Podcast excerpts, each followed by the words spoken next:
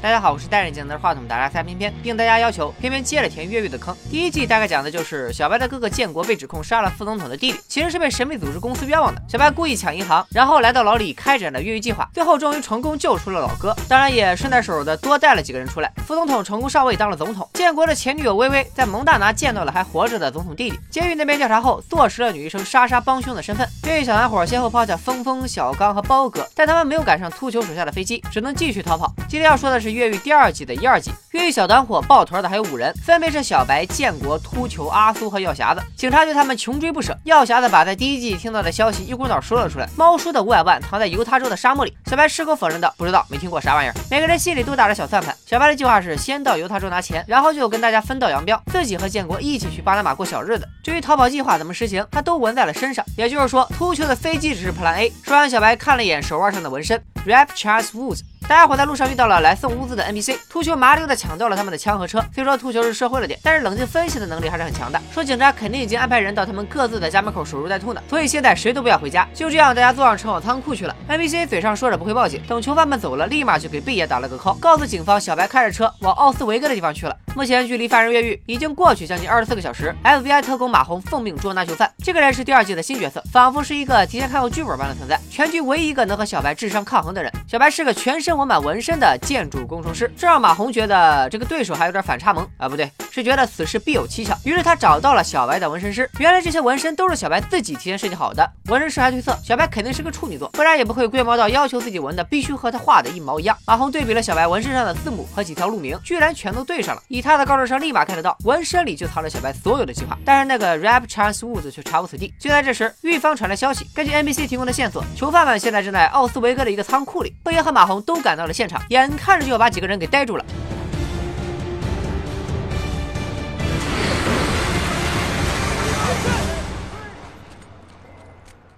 贝爷悻悻而去，马红突然意识到这个 Rap Chance Woods 不是地名，而是人名，于是让手下查起了居民档案。小白这边从仓库拿到工具，挖起了瑞普长斯乌德斯的墓地，里面装着他和建国一周的衣服，拿出来分给了越狱小团伙的成员们。这也意味着穿了一季囚服的他们终于可以换身行头了。小白还准备了一个包，里面装着钱、新身份的护照、电话卡以及一个车钥匙。就在这时，一辆车开到墓地，竟然是马红。他看着被挖过的坟墓，基本证实了自己的猜想。小白明白，之前的老高活得像个高仿 FBI，这回是真遇上对手了。马红比囚犯们晚了一步，所以他们暂时安全。咱们再分别来看看小白和建国的女票这边。小白的女人莎莎因为过度吸食吗啡陷入昏迷，为了赶第二季的趟，在医院里醒了过来。好吧，他其实是回忆起了和渣男小白的点点滴滴给气醒的。监狱同事给莎莎送了些随身物品，结果他翻到了不知道小白啥时候塞进去的纸条，上面写着有个办法能让事情都顺利，以及一些像摩斯密码一样的黑点。再来看看建国的女人微微，此时她正在蒙大拿见到了总统弟弟。就在她觉得建国终于有救了的时候，总统弟弟表示，在微微关上门的那一刻起，他也被监禁了，因为这里的门只能从外面打开，门窗上安装的也都是防弹玻璃。微微是不信这个邪的，拿出手机报了警。水门道姓的说是总统犯了法，自己眼前就有证人。刚打完，微微就接到了建国的电话，他让建国不要再逃跑，自己已经找到了总统弟弟。与此同时，警察模样的人也抵达了现场。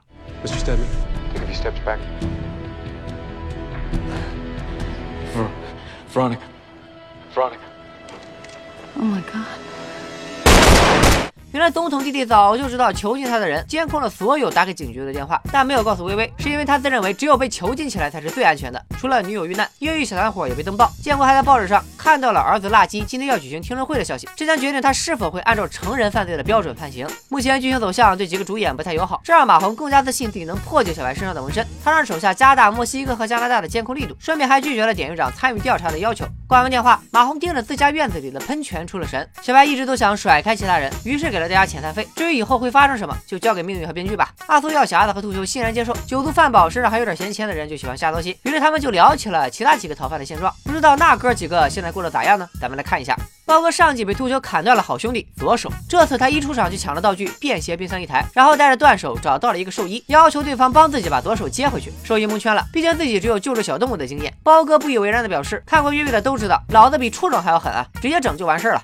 兽医觉得很有道理，便开始了手术。由于包哥把左手及时冷藏，手术还算成功。兽医还把包哥后续疗养计划安排的明明白白。包哥很感动，并杀了兽医。早告诉你了，老子连畜生都不如，非是不听的。之后包哥染了个黄毛，还占用了兽医的车和房，非常潇洒。另一边，越狱后的小刚决定从头开始，换了个清爽的发型，用傍身之计获得了逃跑资金。上一季小刚也听到了猫叔的临别遗言，所以他的终极目标当然是去犹他州拿到那笔钱。小刚在学校的宣传栏里看到告示，有个女生正招人一起拼车去犹他州，于是就联系了那位同学。小刚张口就编，说自己是要去犹他州继承爷爷的遗产。目前前两集峰峰还没有消息，所以我们回到小白和建国这边。辣鸡被指控了两起杀人罪，建国坚定不意的又去法庭救儿子，毕竟微微 GG 了，他不想再失去自己骨肉相连的亲儿子。拖后腿，建国可是专业的。这会儿他们还上上热搜呢，就想着顶风作案。摊上这么个作死的老哥，小白也没别的办法，只能答应。建国的计划很简单，一个字儿，直接抢。他这么自信的理由是因为以前隔三差五就要上庭，所以他对法庭的结构很了解。建国扮成垃圾的律师，打电话问到了开庭时间，开着小白提前准备好的车就往法庭去了。然而马红自然也知道建国的弱点，于是先他们一步找到垃圾寻求合作，当然是被拒绝。建国再次用律师的身份给垃圾打了个电话，告诉他在第三处注意看 Odis right。虽然不知道是什么意思，但垃圾还是听话的记住了爸爸的话。小白来到杂货店选购材料，谁知道被热心市民举报，匆忙之中只能弃车改步行。问题是这辆车里装的全是小白逃跑计划需要的东西啊，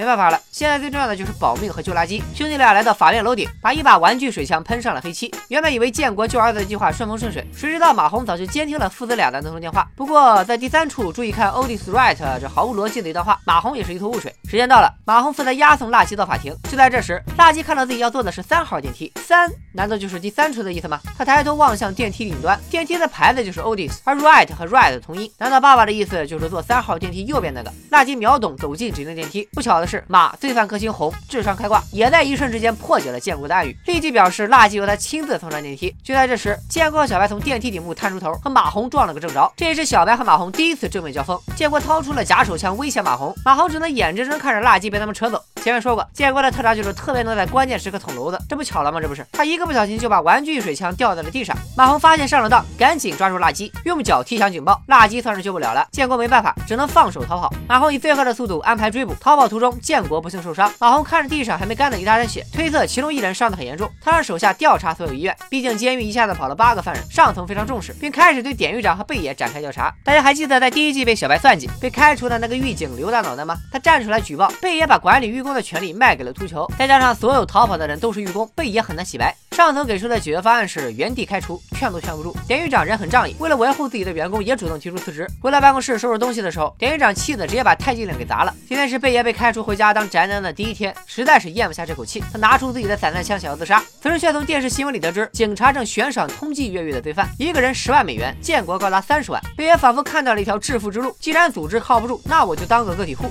亲手把这八个逃犯给抓回来。以上就是《越狱》第二季一二集的内容，折腾了一整季，智商感人到招人恨的圣母威白莲终于领了便当，辣鸡能否得救？身受重伤、自身难保的建国将何去何从？其他逃犯又会遭遇什么样的状况？尤其是这一集里没有露脸的峰峰哎，别着急，咱们下期接着说。来我们的老地方 XPP SEP，不见不散，拜了个拜。